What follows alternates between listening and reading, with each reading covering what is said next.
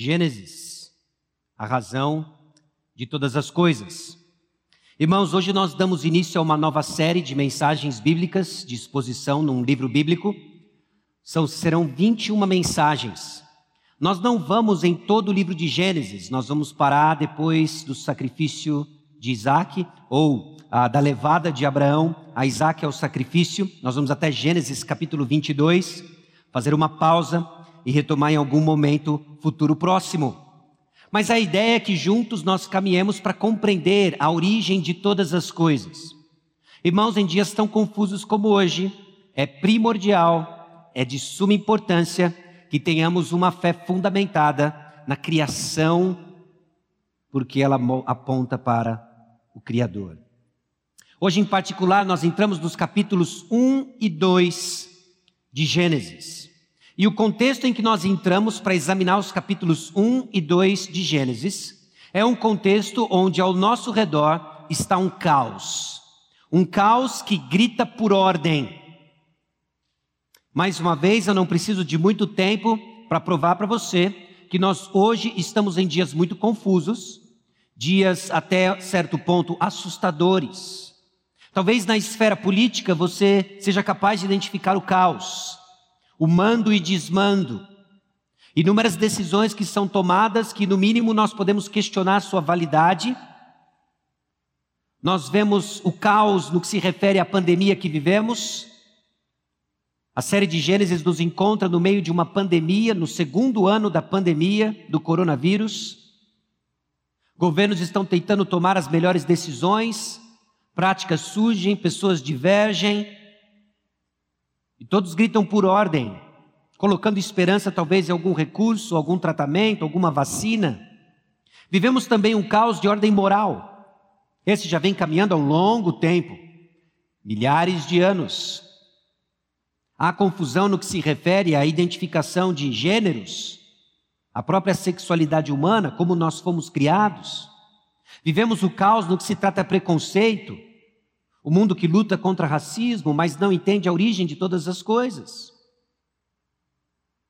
É quase a vida que gostaríamos versus a vida que temos. Ao nosso redor está o caos. E em nosso meio está a insegurança. Como nós respondemos à hostilidade do mundo? Como nós damos respostas adequadas em meio ao mundo que grita por desesper... grita em desesperança, quer solução, mas como cegos tateando no escuro. Em nosso meio está a insegurança de como nós respondemos essa hostilidade, mantendo firmes nossas convicções, interagindo com o mundo ao nosso redor, quase como estamos no estado de pedir desculpas para cremos em Deus, pedir desculpa porque nós cremos em absolutos, como que nós respondemos a isso? Em parte, meus irmãos, nossa esperança é de quem está acima de nós. É aquele que nos deu Sua palavra com perfeita orientação. Ele se revelou, Deus se revelou a nós, e seguindo um padrão ao longo da história da humanidade que nos ajuda a fazer sentido na confusão de hoje. Eu quero ecoar aqui um teólogo, John Walton, que disse o seguinte: é importante entender que a esperança para o futuro não depende de alcançar algo que nunca esteve aqui, mas restaurar o que foi perdido. A série de Gênesis vai nos ajudar a entender o que nós perdemos com a entrada do pecado na história da humanidade. O que Deus está fazendo ao longo da história para restaurar todas as coisas. Se nós vamos caminhar com fé e segurança na confusão de hoje, se nós vamos responder com segurança em meio à hostilidade do mundo, é porque nós sabemos de onde viemos, o que Deus está preparando para nós e o que Ele vai restaurar para nós. A série de Gênesis, então, traz para nós desafios e oportunidades. Talvez de cara eu já vá frustrar alguns. Quando você ouviu falar da próxima série, a série Gênesis, você preparou seu, sua caderneta, sua caneta, pronto, eu vou responder todas as perguntas que eu sempre tive acerca da ciência e a proposta do mundo para a criação de todas as coisas. É o que alguns chamam do embate e o conflito entre Gênesis e ciência. Aliás, um embate que também é comum nos dias de hoje, quando muitos clamam argumentos científicos para tantas coisas ao nosso redor, em especial referente à pandemia. Para outros, talvez a ênfase na mensagem central vai ser esclarecedor. Mas independente do que seja, eu espero que essa série seja revigorante para nutrir sua fé em pilares fundamentais, verdadeiros do agir de Deus na história. Pode até ser que algumas questões modernas sejam ou não respondidas pelo texto. Eu quero ajudar você a enxergar Gênesis como ele foi deixado para o povo de Israel, respondendo perguntas que talvez não sejam e satisfaçam a nossa curiosidade, mas são exatamente as respostas que eu e você precisamos. A série traz para nós também oportunidades referente aos fundamentos da nossa fé, apresentando Deus, Criador dos céus e da terra Gênesis não passa uma frase sequer justificando ou provando a existência de Deus. Gênesis assume a existência de Deus. E assim como Moisés, escrevendo o livro de Gênesis, movido pelo Espírito Santo, nós vamos assumir a existência de Deus. Talvez você que nos escuta, talvez que você que nos assiste, tenha dúvidas acerca da existência de Deus. Então escute o próprio Deus falando com você através da sua palavra. Nós vamos ouvir o texto bíblico, então, conforme a intenção do seu autor, na melhor das nossas tentativas, na melhor dos nossos estudos, nós queremos entender, ainda que limitados, a mensagem do autor do livro para Israel, o seu tema e por que ele escreveu. Não queremos impor nada ao texto, mas ouvi-lo. Então, antes de uma leitura extensa em Gênesis capítulos 1 e 2, eu quero dar para você algumas diretrizes de como nós vamos abordar o texto bíblico. Gênesis 1 e 2, a maneira como nós dividimos para essa série é um pouco diferente da divisão natural do texto. A divisão da série então aborda a primeira parte natural do livro, que vai de Gênesis capítulo 1, versículo 1 até Gênesis capítulo 2, versículo 3. O desfecho no capítulo 2, versículos 1 e 3 e pega uma primeira parte da segunda grande parte do livro, iniciando no versículo 4, com a expressão: Esta é a gênese dos céus e da terra. É o termo hebraico Toledot, que marca dez descendências, dez gerações que carregam o desenrolar da trama do livro de Gênesis.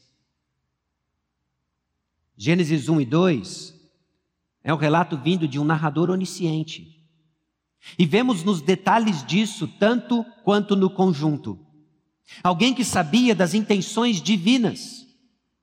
Ninguém estava lá, humanamente falando. Nenhum ser humano estava lá.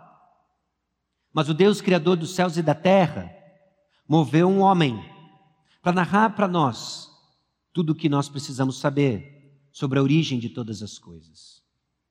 O progresso, então, na narrativa, ele é coerente e complementar, nos ajudando a entender como que Deus, que criou todas as coisas, ordenou todas elas, para que fizesse sentido e mostrasse aquilo que foi perdido no paraíso e o que nos aguarda na restauração futura. Bom, ainda sobre Gênesis 1 e 2, Gênesis 1, 1 até 2, 3, é uma descrição cósmica, como Deus transformou o caos em ordem. Na nossa leitura, eu vou fazer, talvez, vou tentar fazer algumas entonações diferentes para chamar a sua atenção naquilo que Deus está fazendo, como Ele está transformando o caos em ordem, aquilo que impossibilitava a vida de acordo com como Deus planejava e queria, para transformar num ambiente perfeito, no, na plataforma perfeita para onde eu e você pudéssemos viver. E Gênesis 2, capítulos 4, versículos 4 a 25, é uma descrição bem próxima onde Deus pessoalmente moldou o homem, seu ambiente e seus relacionamentos. Vamos ao texto. Gênesis capítulo 1, versículo 1, até Gênesis capítulo 2, versículo 25. Senhor nosso Deus, guia a nossa leitura.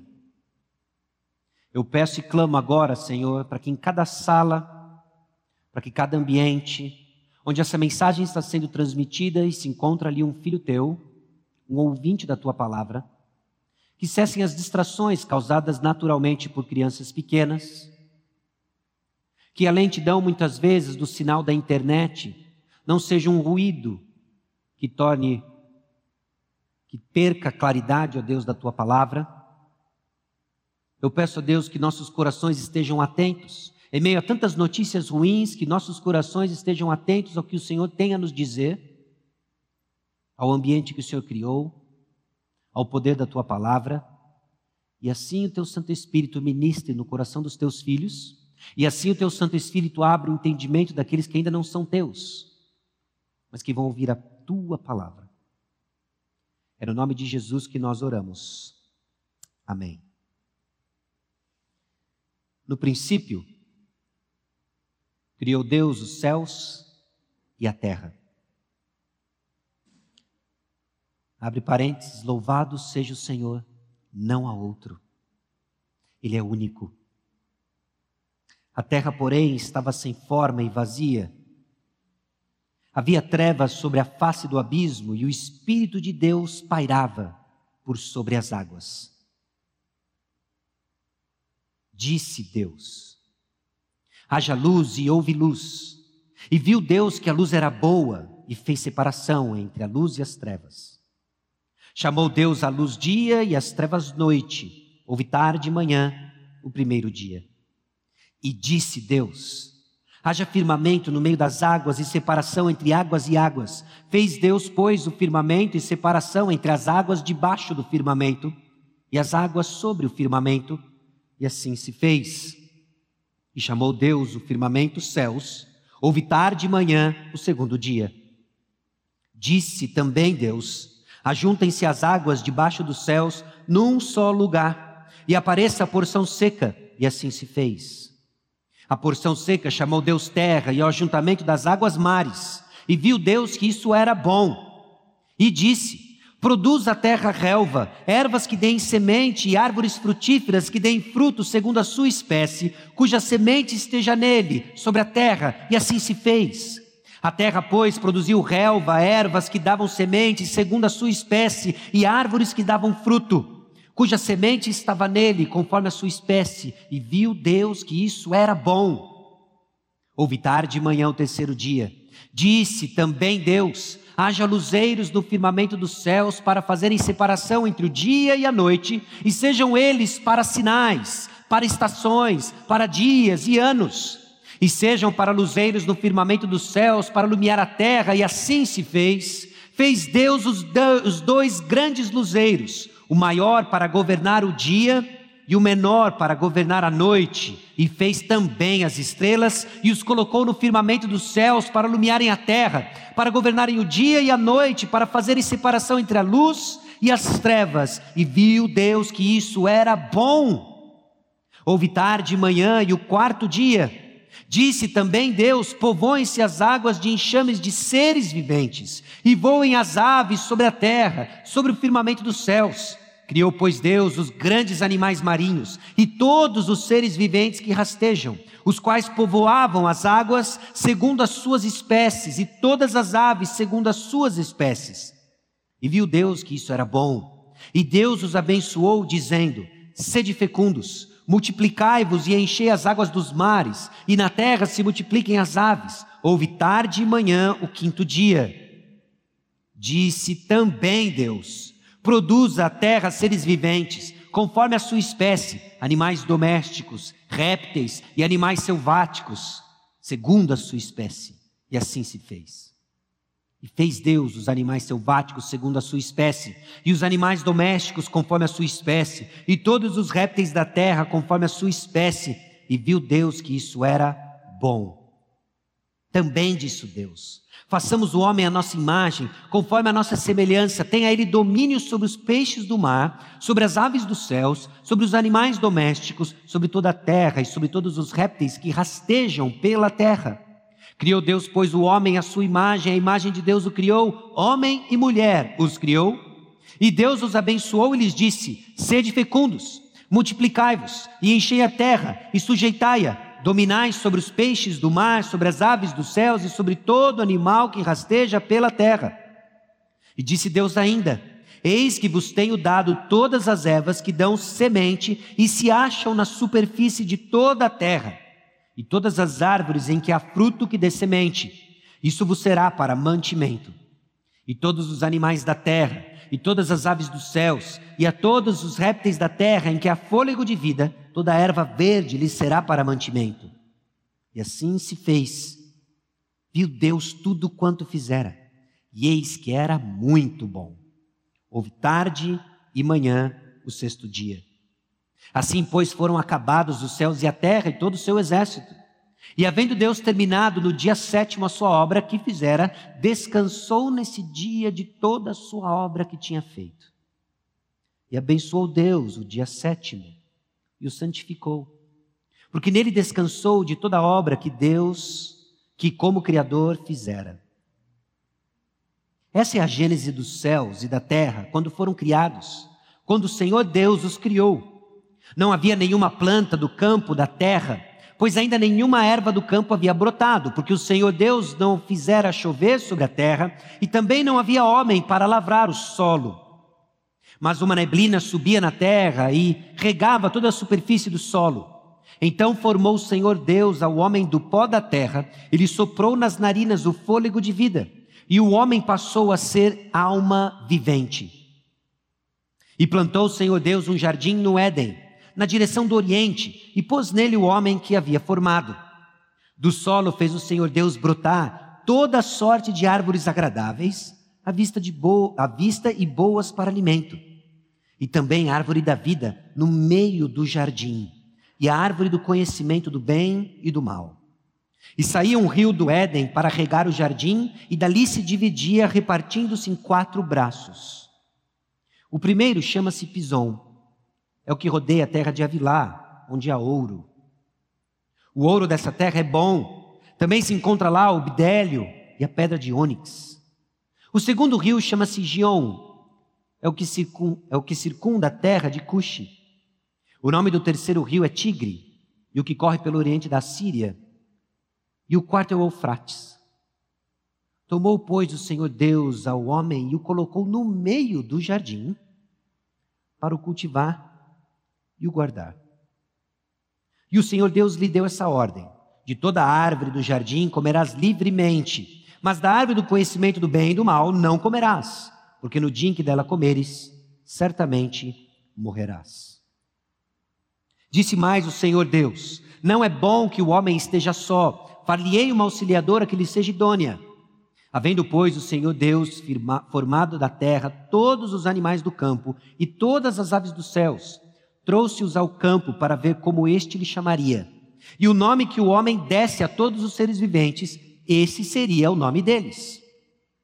Deu nome o homem a todos os animais domésticos, às aves dos céus e a todos os animais selváticos. Para o homem, todavia, não se achava uma auxiliadora que lhe fosse idônea. Então, o Senhor Deus fez cair pesado sono sobre o homem, e este adormeceu tomou uma das suas costelas e fechou o lugar com carne.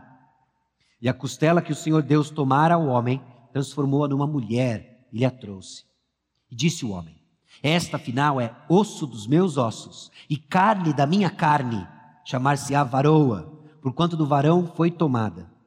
Por isso, deixa o homem pai e mãe e se une à sua mulher, tornando-se os dois uma só carne. Ora, um e outro, o homem e sua mulher, estavam nus e não se envergonhavam. Meus irmãos, amigos que nos escutam, o que nós acabamos de ler? Nós lemos a palavra de Deus. Nós lemos a palavra de Deus descrevendo como Deus trouxe à existência todas as coisas. Porque pela palavra, pelo poder da Sua palavra, o Rei do universo criou a terra seus servos e seu reino. É importante reconhecermos em dias de tanta confusão, em dias de tanta especulação em nome da ciência, de que foi pelo poder da Sua palavra que o Rei do universo criou a terra, seus servos e seu reino. Deus tem algo para nós hoje. Deus quer encorajar o coração de cada um de nós no conhecimento da Sua palavra do poder da Sua palavra, que foi por meio da Sua palavra que o Rei do universo criou a terra, seus servos e seu reino. E eu quero começar aqui um pouco fazendo algumas observações do texto. Algumas observações acerca do texto aplicados à nossa realidade. Nem sempre, meus irmãos, as coisas foram do jeito que são. Nem sempre as coisas foram do jeito que são. E para nossa esperança, nem sempre vão ser como serão.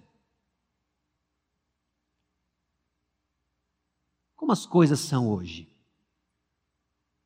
Não é só a pandemia do coronavírus que nos assusta com doenças que causam dor, sofrimento, deformações.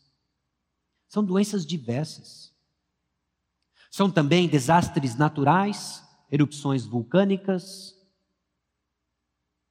que estão esvaziando uma ilha por completo. São tempestades mais frequentes.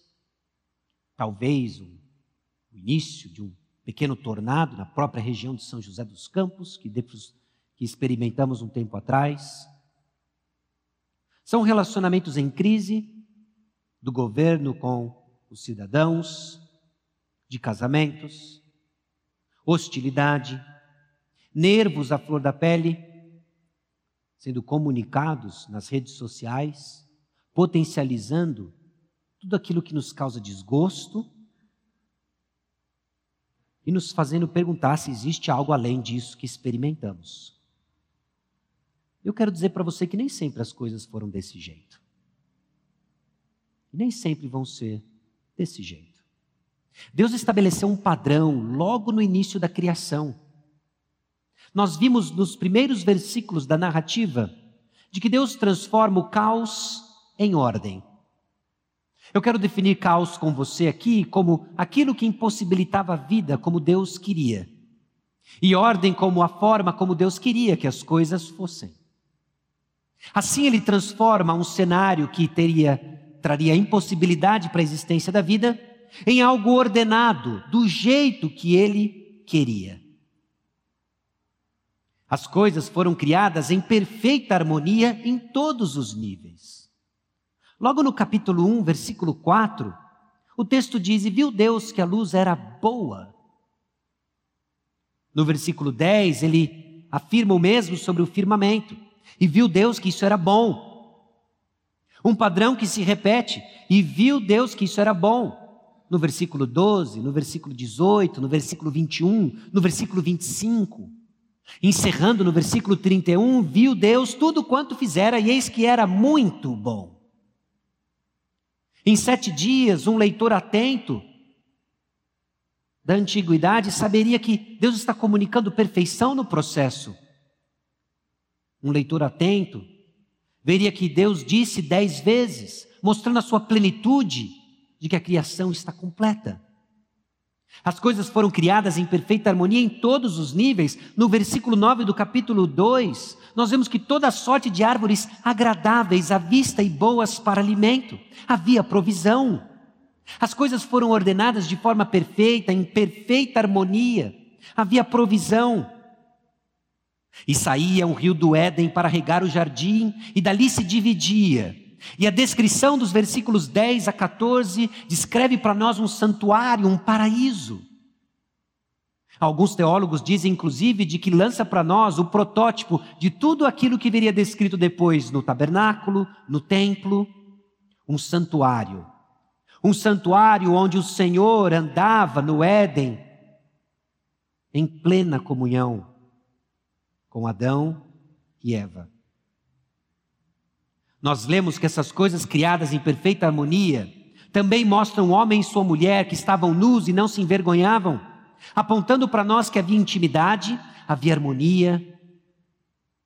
Imagine só.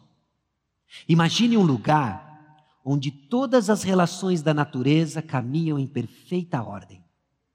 A água fica no lugar que foi estabelecido para ela ficar. O ar não fica nem muito frio, nem muito quente, agradável. O relacionamento entre os animais, os seres viventes, as plantas, não são descritos como de forma parasitória, de, como parasitas, muito pelo contrário, em perfeita harmonia, cooperação. Não existem tempestades, existe a perfeita ordem. Nesse lugar não existem doenças, e cada ser vivo respeita os limites do seu habitat. Por isso não existe escassez, apenas abundância de árvores maravilhosas para comer e acesso garantido à provisão necessária. Não existe nem sequer um pingo de ansiedade sobre o amanhã. Nesse lugar, os relacionamentos são verdadeiros, íntimos e harmoniosos. Todos nós ansiamos por um lugar assim. Todos nós ansiamos por conforto, paz e segurança. Todos nós desfrutamos de relacionamentos e gostamos quando eles são saudáveis. E eu não estou falando só aqui dos filhos de Deus. Eu não estou falando só aqueles que creem na palavra de Deus. O homem natural também anseia por isso. De forma distorcida, homens tentaram descrever ao longo da história da humanidade este anseio por um lugar assim. Um deles, você talvez conheça, John Lennon, não é? Imagine só. Imagine não haver paraíso. É fácil se você tentar. Nenhum inferno abaixo de nós, acima de nós, só o céu. Ele não quer o paraíso, mas ele quer o céu. Imagine todas as pessoas vivendo o presente. Imagine que não houvesse nenhum país, não é difícil imaginar, nenhum motivo para matar ou morrer e nem religião também. Imagine todas as pessoas vivendo a vida em paz. Você pode dizer que eu sou um sonhador, mas eu não sou único. Espero que um dia você junte-se a nós e o mundo será como um só. Imagine que não há posses. Eu me pergunto se você pode, sem a necessidade de ganância ou fome, uma irmandade dos homens. Imagine todas as pessoas partilhando todo o mundo. Você pode dizer que eu sou um sonhador, mas eu não sou o único. Espero que um dia você junte-se a nós e o mundo viverá como um só. Não, John. Nós não queremos se juntar a você. Musicalmente lindo, teologicamente, um poço de desesperança. O anseio por um paraíso mas descrito nos seus próprios termos, sem um relacionamento com o Criador de todas as coisas. Existe um imagine muito melhor. Imagine todo esse ambiente em perfeita ordem, onde não tem doenças, onde não existe escassez, apenas abundância, onde os relacionamentos são verdadeiros, íntimos e harmoniosos. E Deus está lá. Talvez a razão porque é um paraíso é porque Deus está lá. Por isso, a descrição de John Lennon e qualquer ser humano que buscou descrever o ambiente ideal falhou, foi míope, não enxergou. É apenas um anseio tateando por Deus sem saber de que aquilo que ele quer é o próprio Deus. Meus irmãos, as coisas nem sempre foram como estão hoje. Deus criou para nós um santuário de perfeita comunhão. Algo deu errado. E como ele criou todas essas coisas? Foi com a sua palavra. Deus criou todas as coisas com a sua palavra. A atividade criativa de Deus é descrita logo no início da narrativa e mantida no texto. Disse Deus: haja luz e houve luz. Deus disse. A figura que nos é criada aqui é de Deus sentado no seu trono soberano. Soberano sobre todas as coisas é apenas dizendo as coisas e elas passam a existir por meio da Sua palavra. Qual é o contexto? O contexto é o povo de Israel.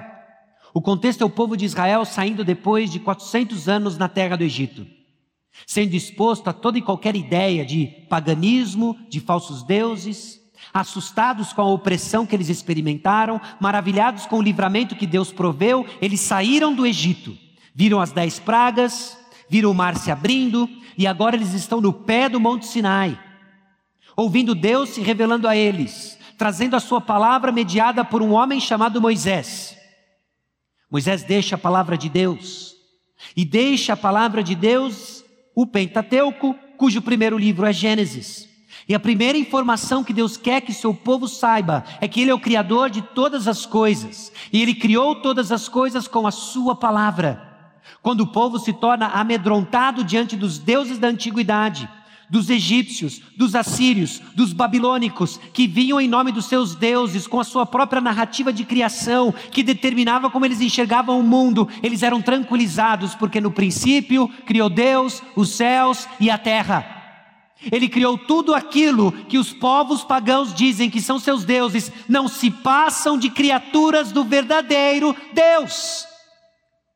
E ele criou dizendo: Disse Deus, haja luz e houve luz.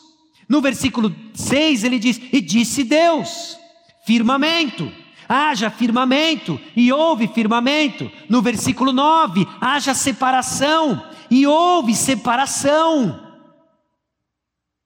É a palavra de Deus criando todas as coisas e passando a colocar ordem no caos. Aquilo que impossibilitava a vida, aquilo que impossibilitava a vida como Deus queria, agora vai ser ordenado por meio da Sua palavra. Um padrão que eu e você precisamos ouvir, eu e você precisamos nos encorajar. Deus continua criando vida por meio da Sua palavra onde aqueles que nos escutam não têm vida, estão separados de Deus, escute a palavra de Deus, ela traz vida.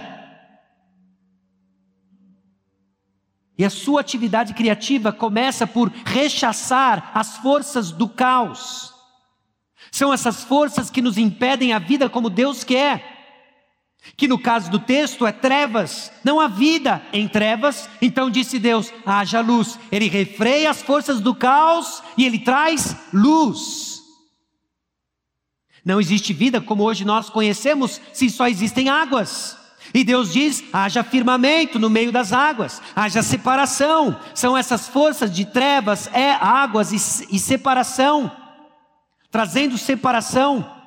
Que Deus rechaça as forças do caos e começa a criar um ambiente onde a vida que Ele quer que aconteça se torne presente. A palavra de Deus atua afastando tudo aquilo que impede a vida. Quando a palavra de Deus é proclamada, nos ruídos do nosso coração, que tudo aquilo que faz ofuscar com que a semente do Evangelho brote, a palavra de Deus atua, rechaça o caos e traz vida. Foi assim que ele atuou no seu coração, meu irmão. Foi assim que ele atuou no meu coração. Quando as forças do mal vinham e queriam arrebatar a semente que foi plantada, veio a palavra de Deus rechaçando esses pássaros, rechaçando o mal, rechaçando Satanás, para que haja vida. Quando o meu e o seu coração se vê turbulento em meio a tantas ansiedades, medos, a palavra de Deus vem e rechaça o caos. É por isso que eu e você experimentamos, não poucas vezes, ao ouvir a palavra de Deus, uma calma inexplicável. Nada mudou, eu apenas ouvi, mas o que eu ouvi foi a palavra de Deus. Ela rechaça o caos. O povo de Deus precisa ouvir isso. O povo de Israel precisava ouvir isso. Que no meio das tentações do deserto, as provações do deserto, os exílios que virão, o povo de Deus constantemente era lembrado do Deus Criador dos céus e da terra, que tornou todas as coisas a existir por meio da Sua palavra. Meus irmãos, é um padrão. Segundo Pedro capítulo 3, versículos 5 e 7 diz o seguinte: porque deliberadamente esquecem que de longo tempo houve céus bem como a terra, a qual surgiu da água e através da água pela palavra de Deus pela qual veio a perecer o mundo daquele tempo afogado em água. Nós vamos chegar lá, está falando do dilúvio. Ora, os céus que agora existem, a terra, pela mesma palavra, têm sido entesourados para o fogo, estando reservados para o dia do juízo e destruição dos homens ímpios. É a atividade da palavra de Deus, rechaçando o caos e criando todas as coisas. Deus continua falando para estabelecer a ordem a vida como Ele quer. No versículo 14, nós vimos: Disse também Deus, e criou-se os luzeiros. Fascinante a maneira como isso é ordenado e trazido a nós. É no quarto dia. No quarto dia, Deus cria os luzeiros. Ele não chama de sol e lua, mas no quarto dia ele cria os luzeiros. Entra a vegetação no terceiro dia, peixes e aves no quinto dia nos fazendo no mínimo suspeitar. Terceiro dia, vegetação, criatura. Quinto dia, peixes e aves, criaturas. Quarto dia, luzeiros, que são criaturas. No quarto dia, Deus criou luzeiros. Sol e lua não são deuses, mas criaturas. A palavra de Deus nos lembra que muito daquilo que nos aflige são criaturas. Aquilo que afligiu o povo de Israel, em nome do Deus Sol, do Deus Lua, que exércitos babilônicos, assírios, pagãos, que seja, buscavam sua motivação para dizimar e subjugar o povo de Israel. O povo era tentado a ver o sol e a lua como poderosos deuses. Mas note, são apenas criaturas. Deus estabeleceu limite para todos eles. Limites que ele, somente ele pode ultrapassar. Ele estabeleceu um limite para esses luzeiros. Sol, você vai ficar durante o dia, lua, você vai ficar sobre a noite. Mas quando eu quiser trazer trevas sobre o Egito, sol, você sai de cena, lua, você sai de cena, e que impere trevas. Porque o Criador dos céus e da terra é o nosso Deus soberano. Meus irmãos, nosso destino não está escrito nas estrelas. Talvez na nossa herança mística, supersticiosa, alguns ainda ficam atemorizados com o que dizem as estrelas, ou melhor, o que dizem os supostos estudiosos das estrelas. Não se assuste. Nosso destino não está nas mãos das estrelas, não está na mão do sol, não está na mão da lua, de nenhum calendário. Não precisamos temer o ocaso nem coisa alguma neste universo.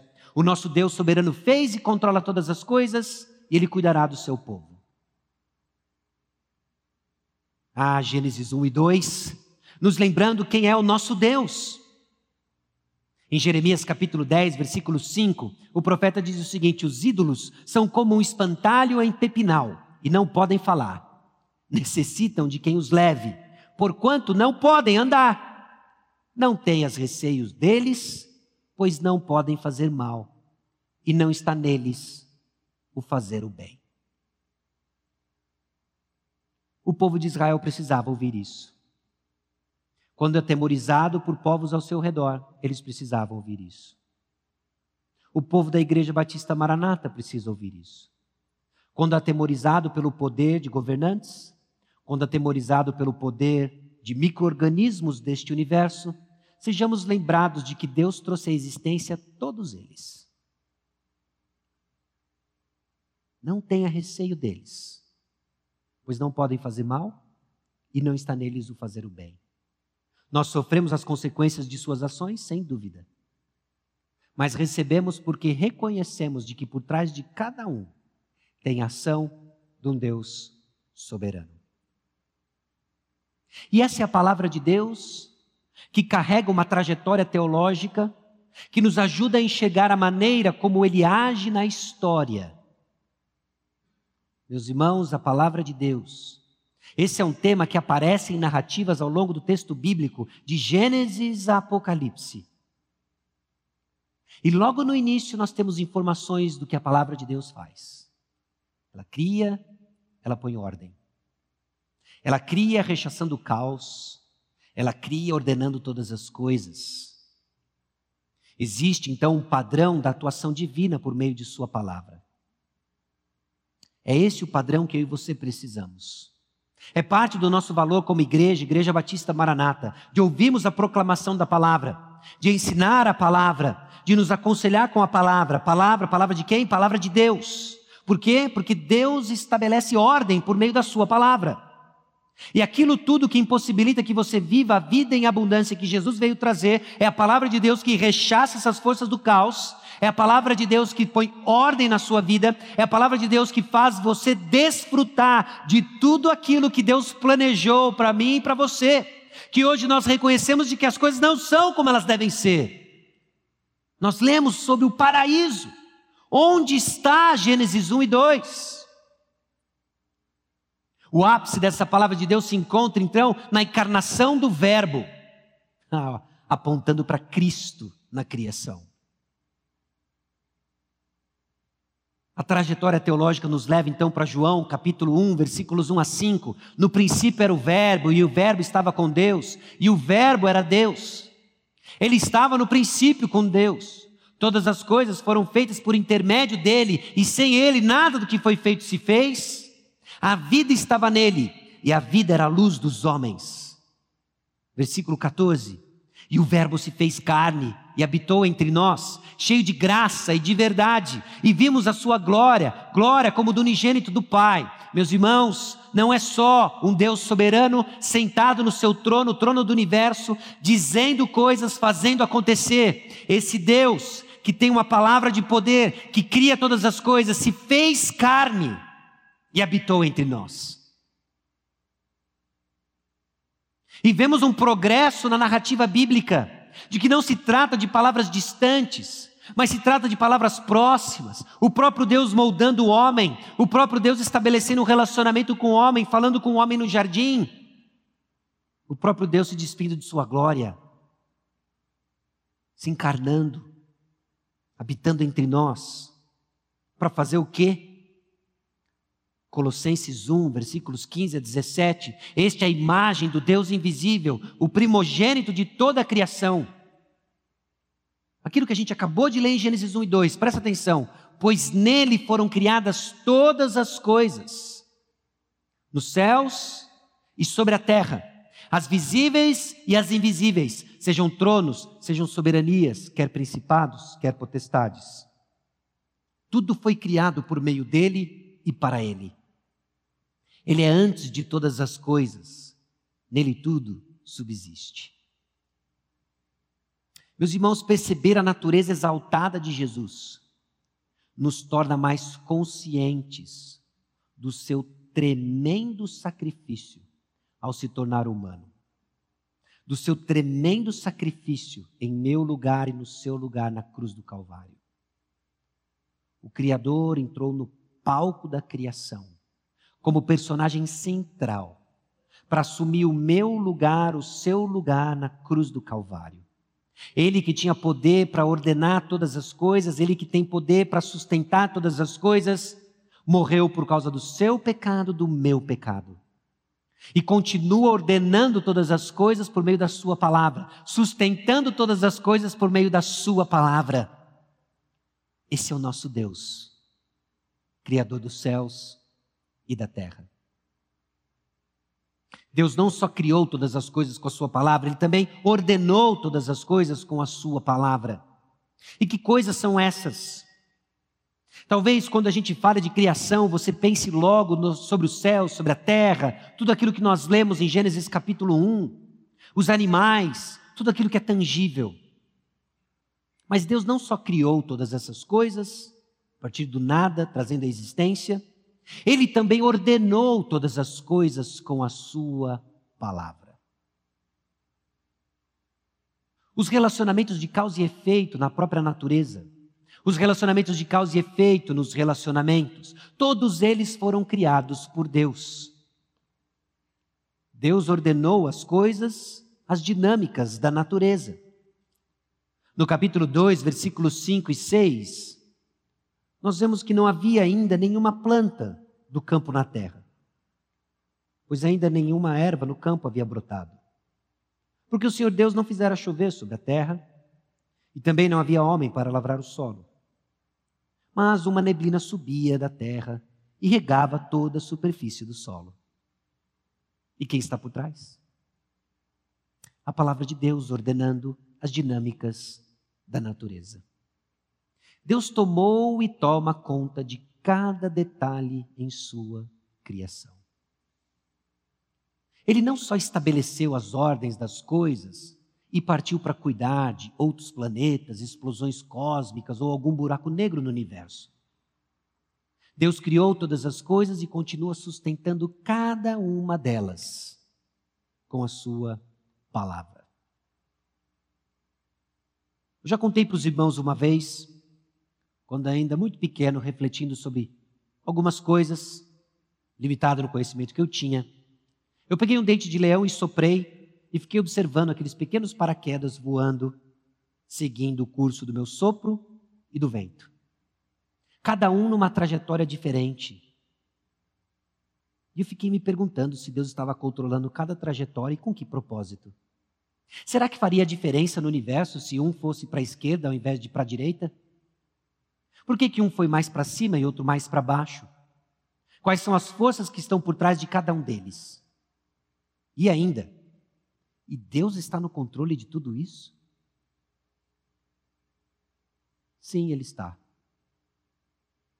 Essa é a doutrina da providência divina que nos consola em meio à desordem ou notícias de desordem. Tome todas as precauções devidas durante a pandemia. Mas não tem gotícula de saliva que saia de alguém próximo. Não tem respiração de alguém contaminado próximo. Que não esteja a serviço da providência de Deus, agindo para que seu perfeito plano construa a história para a sua própria glória.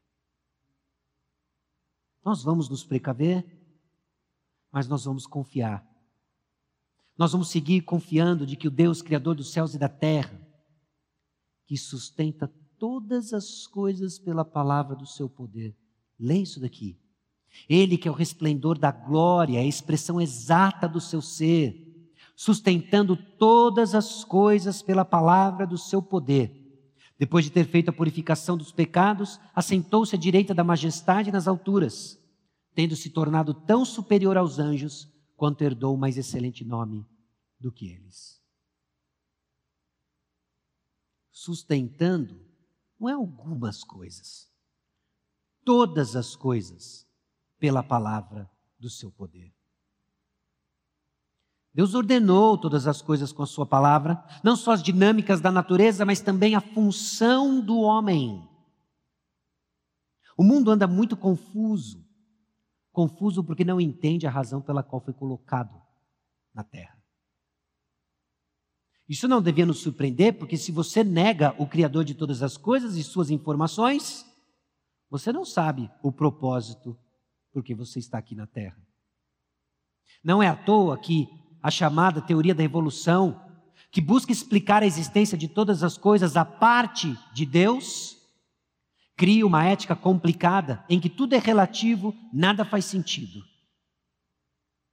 E todas as distorções que advêm justamente de não crer no Criador dos céus e da terra. Então eles não entendem a função de estar na terra. Alguns resumem a ser feliz, alguns resumem a buscar os seus sonhos, alguns resumem a, a, a buscar ordem, progresso, poder, Todas tentativas frustradas, desgovernadas, porque não são alinhadas com a função do homem, criado de acordo com os propósitos de Deus. E o texto que nós lemos nos dá justamente a nossa função. O primeiro que eu quero apontar, talvez já conhecido por muitos de vocês, é de representante. Versículos 27 e 28. Na verdade, versículo 26 também, o homem a nossa imagem, conforme a nossa semelhança, tenha ele domínio sobre os peixes do mar. A descrição da criação do homem não tem tanto a ver quanto a nossa essência, nos versículos 26, 27 e 28, mas com a nossa função. Nós fomos criados para exercer domínio sobre a criação, para sermos esse representante, um representante visível do Deus invisível.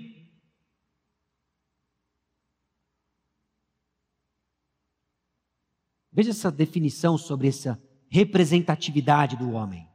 É uma manifestação física da essência divina ou real que porta a função daquilo que representa. Isto é, capacita o portador da imagem a refletir os atributos, como amor, fidelidade, justiça e sabedoria, daquele a quem representa e em nome de quem age. Eu e você fomos criados para representar Deus, portando a imagem e refletindo seus atributos. Logicamente, aquilo que a teologia chama de atributos comunicáveis, atributos de Deus que nos são comunicados, que eu e você podemos e somos chamados a desenvolver: amor, fidelidade, justiça, sabedoria. E nós representamos a Deus no nome de Deus. Deus ordenou todas as coisas, as dinâmicas da natureza, a função do homem como representante, função do homem como alma vivente, dependente. Versículo 5, versículo 7. Ah, o homem não foi colocado, o homem ainda não havia sido colocado para lavrar o solo, é assim que diz o versículo 5, e no versículo 7, então formou o Senhor Deus o homem do pó da terra, e lhe soprou nas narinas o fôlego da vida, e o homem passou a ser alma vivente. Irmãos, é extremamente curioso e fascinante quando nós olhamos temas bíblicos que são carregados ao longo não só do livro de Gênesis, mas em toda a Escritura. Nós vimos alguns aqui sobre, por exemplo, a palavra de Deus. Mas Gênesis capítulo 2, versículo 7 lança outro: terra. Terra. Há um relacionamento de dependência de Deus por meio da terra que ele nos deu. Que inclusive vai fazer parte das promessas que ele vai colocar para o seu povo lá na frente, através de Abraão. Mas nós somos dependentes. Nós somos essa alma vivente. Deus nos molda do solo, do barro, da terra, sopra em nós o fôlego de vida. Tem barro, tem fôlego, e eles se fundem em algo extremamente misterioso. Alma vivente. Às vezes nós ficamos confusos quando tentamos criar uma separação artificial daquilo que Deus nos fez. Alma vivente. Às vezes desprezamos a, a matéria em prol do espírito, beirando a heresia do gnosticismo, já combatida em 1 João. Deus tem um plano para essa carcaça. Ele vai glorificá-la. Nós seremos como Cristo é, capazes de comer um churrasquinho de peixe e passar pelas paredes. Hoje eu não consigo explicar isso. Hoje eu só afirmo isso. Nós não conhecemos uma condição capaz de fazer isso. Esse é o estado que teremos ressurretos com o Senhor Jesus. Essa alma vivente, ela é também dependente. Ela foi colocada no solo e no solo para trabalhar, lavrar o solo. Não fomos criados para autonomia. Não fomos criados para autonomia. O mundo, o mundo grita conceitos de liberdade que não são as liberdades que nós temos na palavra de Deus. O mundo quer uma autonomia danosa. O mundo quer se desligar da pessoa de Deus. E meus irmãos, quando a criatura dependente de Deus, quando essa criatura que veio do pó, busca se afastar do Criador de todas as coisas, nós perdemos nosso propósito, nós perdemos nossa representatividade, vai dar ruim. Nós não fomos criados para autonomia. Ser livre não é ser independente. Nós somos dependentes do conselho de Deus. Deus havia dado e expressado ordens claras: de toda árvore do jardim comerás livremente, mas da árvore do conhecimento do bem e do mal não comerás. Nós somos dependentes do conselho divino antes da queda, antes da entrada do pecado, muito mais agora. Ser livre, então, não é ser independente. A função do homem de ser representante, de ser essa alma vivente dependente, de ser trabalhador. Tomou, pois, o Senhor Deus ao homem e o colocou no jardim do Éden para o cultivar e o guardar. Nós temos uma função, trabalho não é resultado da queda. Sem dúvidas, ele foi afetado pela queda, ele foi afetado pelo pecado, mas eu e você fomos colocados aqui na terra também para trabalhar. Percebe como isso vem de encontro, inclusive, com as nossas lutas diárias de preguiça, por exemplo. Esse homem que é trabalhador precisa ser alguém capaz de cultivar, ou seja, formar. Deus é glorificado quando você, profissional, exerce a sua vocação com excelência. Exerce o seu trabalho com excelência. Deus é glorificado quando você, mulher dona de casa, exerce a sua vocação com excelência. Quando tentada ao desânimo das rotinas que lhe aguardam para amanhã, da louça, do cuidado com as crianças, da disciplina que não cessa, do EAD online. Quando tudo aquilo começar a tentar o seu coração, a qual é o ponto disso? Eu quero algo mais. Lembre-se, nós fomos deixados para cultivar, formar, guardar, proteger. E a dignidade do nosso trabalho não está tão relacionada ao que fazemos somente, mas para quem fazemos. E quem nos deu a vocação onde você está é o Criador dos céus e da terra. O que governa cada guarda-chuva do dente de leão, o que não deixa com que nenhum vírus vá para o lugar onde ele não quer, o que tem no controle, nas suas mãos, todos os reinos, governos e domínios deste mundo, e são todos eles como um pingo no oceano. Esse Deus confiou a você a sua vocação, para que você a faça com excelência e gratidão. Ele lhe colocou no jardim para cultivar e guardar. Deus ordenou todas as coisas com a sua palavra, as dinâmicas da natureza, a função do homem. Ele ordenou o ambiente de sua comunhão conosco. Gênesis capítulo 3, versículo 8 descreve o que eu mencionei para vocês agora há pouco. O Senhor andava no Éden. Quando ouviram a voz do Senhor Deus que andava no jardim pela viração do dia, esconderam-se da presença do Senhor e etc. Gênesis capítulos 1 e 2 descrevem o ponto de encontro entre Deus e o primeiro casal. Esse santuário criado para perfeita comunhão.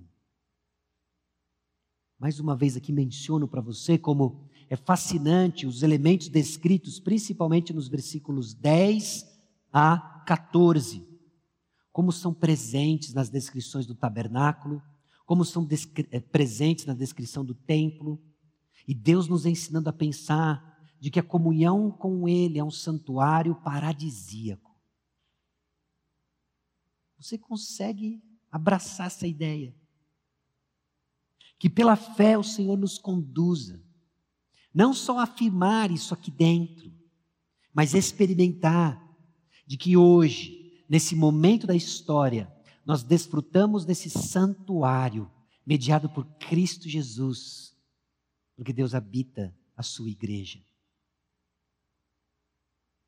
E no decorrer da história nós sabemos de que ele vai juntar aquilo que é tangível com o intangível, aquilo que é real e concreto com o espiritual.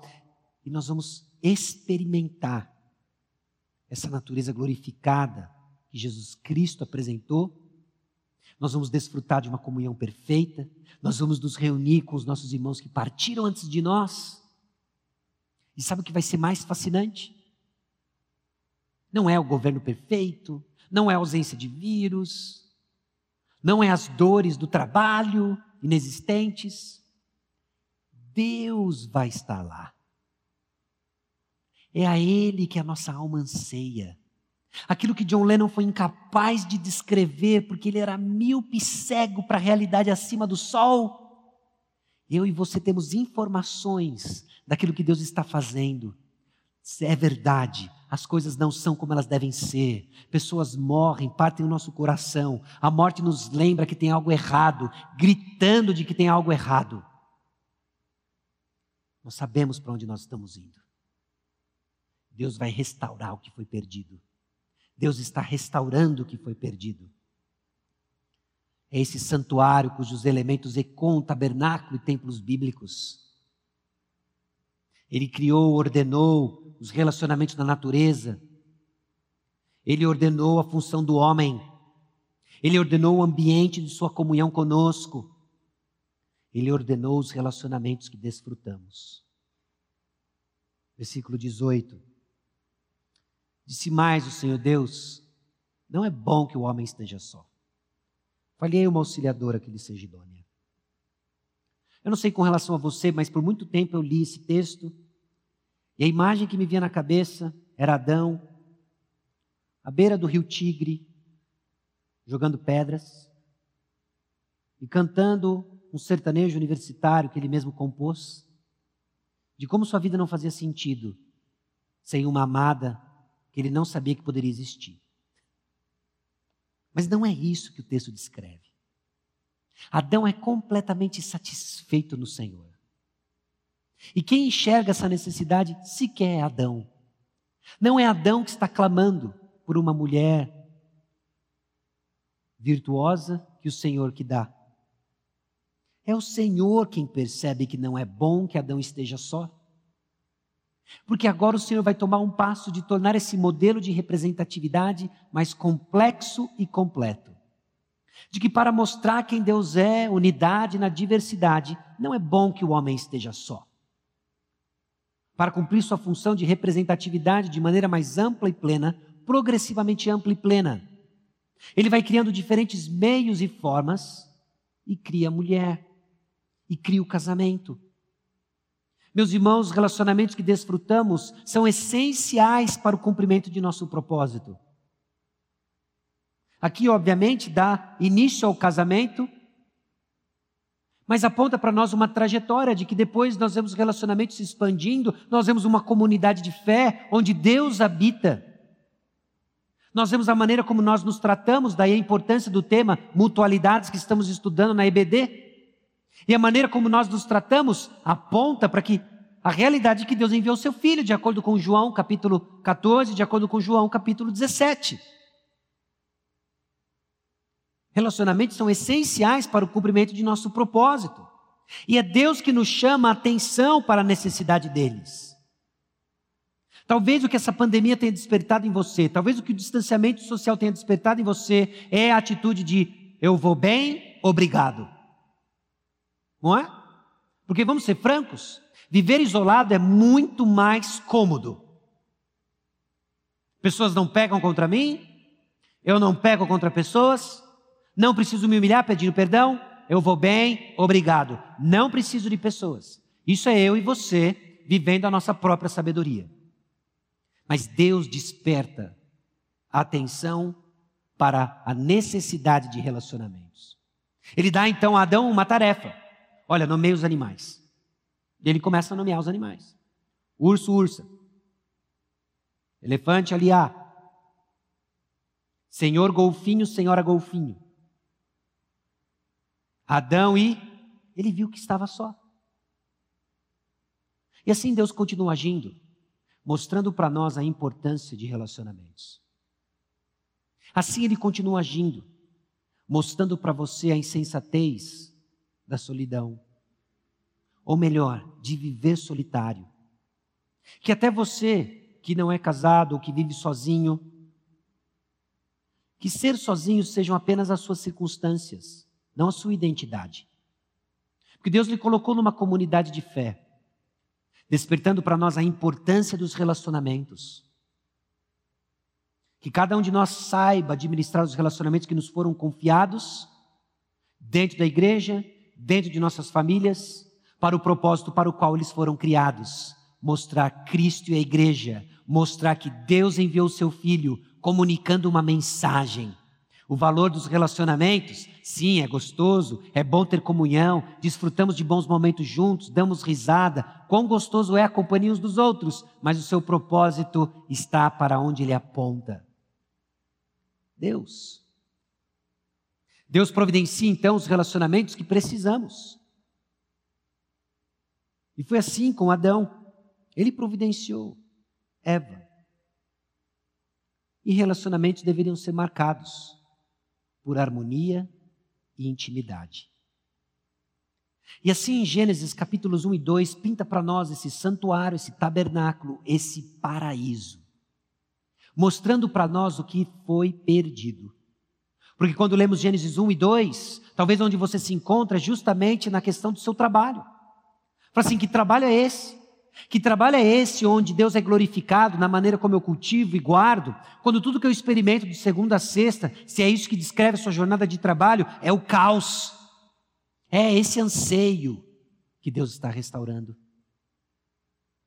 Talvez o que pegou para você aqui é justamente a descrição de casamento, quando você vê que ah, Deus deu para Adão Eva, ah, e, e eles estavam nus e não se envergonhavam, não havia hostilidade, havia intimidade. Dentro desse pacote que Deus falou, e, e é muito bom. E você olha para a realidade do seu casamento e pergunta: que relacionamento é esse que eu desconheço?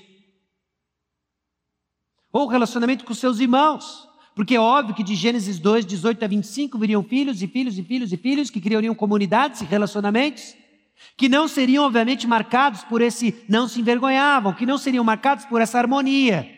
E você pergunta: onde estão esses relacionamentos? Que Deus também chamou de muito bom. Talvez o que Gênesis 1 e 2 nos faz lembrar é que sim, eu e você ansiamos por algo diferente do que experimentamos. Tem algo errado. O, o vírus está levando pessoas que nós amamos. Governos estão tomando decisões que vão tornar nossas vidas difíceis, que discordamos. Nós hoje não estamos reunidos porque há, uma, há um decreto governamental. E nós olhamos para o que experimentamos e nos perguntamos: onde está Gênesis 1 e 2? Bom, agora nós sabemos para onde Deus está nos levando. Deus está restaurando tudo aquilo que foi perdido de Gênesis 1 e 2. Mas eu e você precisamos ouvir quem está no comando. Eu e você precisamos ouvir quem está no trono. Eu e você precisamos ouvir a forma como ele torna, faz ordem do caos. Eu e você precisamos ouvir de que há um Senhor soberano no trono, fazendo existir todas as coisas, que tomou forma de bebê, tomou forma de servo, habitou entre nós, Jesus Cristo é o nome dele, e está reconciliando todas as coisas por meio da cruz. É o que ele está fazendo.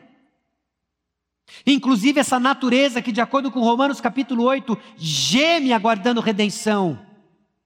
Meus irmãos, Deus está restaurando tudo.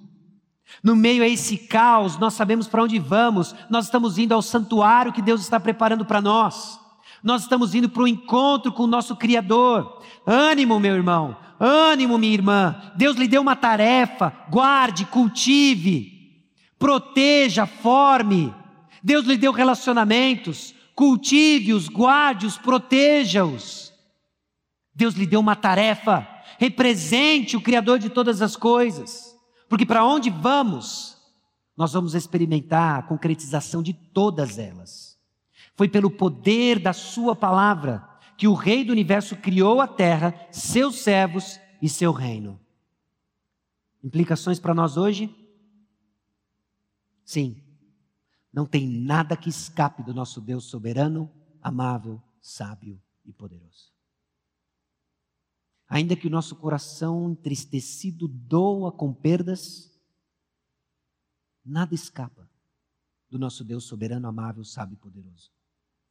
Não estamos à mercê dos governantes, definitivamente. Não estamos à mercê de um vírus, por mais letal que ele seja, por mais estragos que tem feito. Não estamos à mercê das condições climáticas, da falta de água, do excesso de água. Não estamos à mercê dos ventos fortes demais, fracos demais, que não nos refrescam. Não estamos à mercê da escassez de nada. Estamos única e exclusivamente nas mãos do nosso bom Deus. Que na tua graça e na tua misericórdia, por vezes, provê muito mais do que precisamos. Nos lembrando que é nele que está a nossa confiança não nos deuses incapazes de afligir nem de trazer o bem. Deus continua agindo por meio de Sua palavra. É dela que precisamos ouvir, é dele que queremos ouvir. Jesus veio até nós para restaurar o que foi perdido, comunhão perfeita com Deus. Inclusive na série de Gênesis, nós vamos ver a origem dessa comunhão. Nós vamos ver inúmeros padrões que são repetidos no trato de Deus com homens, que ecoam até os dias de hoje, nos ensinando a pensar o nosso relacionamento com Deus, a origem de todas as coisas, a razão de todas as coisas. Nós sabemos que ao ouvirmos e praticarmos a palavra, vivemos em direção ao que nos aguarda. Deus está restaurando aquilo que foi perdido comunhão com Ele. Nós somos incapazes de restaurar, por isso precisamos de um Salvador. Jesus Cristo que tomou iniciativa, que viveu a vida que eu e você não conseguimos viver, que descreve alguém em comunhão perfeita com o Pai. Jesus Cristo viveu essa vida. Aí ele morreu a morte que eu e você deveríamos morrer. Aqueles que foram separados expulsos do jardim, do santuário, da presença de Deus, precisavam da morte. Mas Jesus morreu em nosso lugar. E todos aqueles que creem em Jesus Cristo como seu único e suficiente Salvador são feitos filhos de Deus. E entram agora para esse grupo que está sendo constantemente transformado, que em meio a inúmeros desafios e obstáculos enfrentam, aguardam a restauração daquilo que foi perdido no jardim do Éden comunhão eterna com o nosso Deus. Vamos orar. Senhor, nosso Deus e Pai, nós somos gratos ao Senhor. Nós louvamos ao Senhor. Porque o Senhor é o Criador dos céus e da terra de que por meio da tua palavra o Senhor criou todas as coisas e elas vieram a existir. Não só aquilo que vemos, a matéria que apalpamos, mas a ordem de todas as coisas.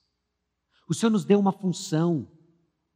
O Senhor criou o relacionamento da natureza. O Senhor criou homem e mulher neste mundo tão confuso, até mesmo com relação a ser homem e mulher. O Senhor ordenou todas as coisas nos submetemos ao Senhor e queremos ser instrumentos nas tuas mãos para proclamar essas verdades no mundo caótico, que pode experimentar a ordem, a ordem que facilita a vida que o Senhor quer que vivamos, por meio da tua palavra e submissão aos teus soberanos planos. Então nos conduza, Senhor. Nos conduza no livro de Gênesis, enchendo nosso coração de esperança de que aquilo que foi perdido no paraíso por meio da nossa desobediência, em Adão fomos desobedientes e rebeldes, é revertido no Senhor Jesus Cristo e nele nos tornamos obedientes e desfrutamos de perfeita comunhão. Fala conosco, Senhor, no nome precioso de Jesus que nós oramos. Amém.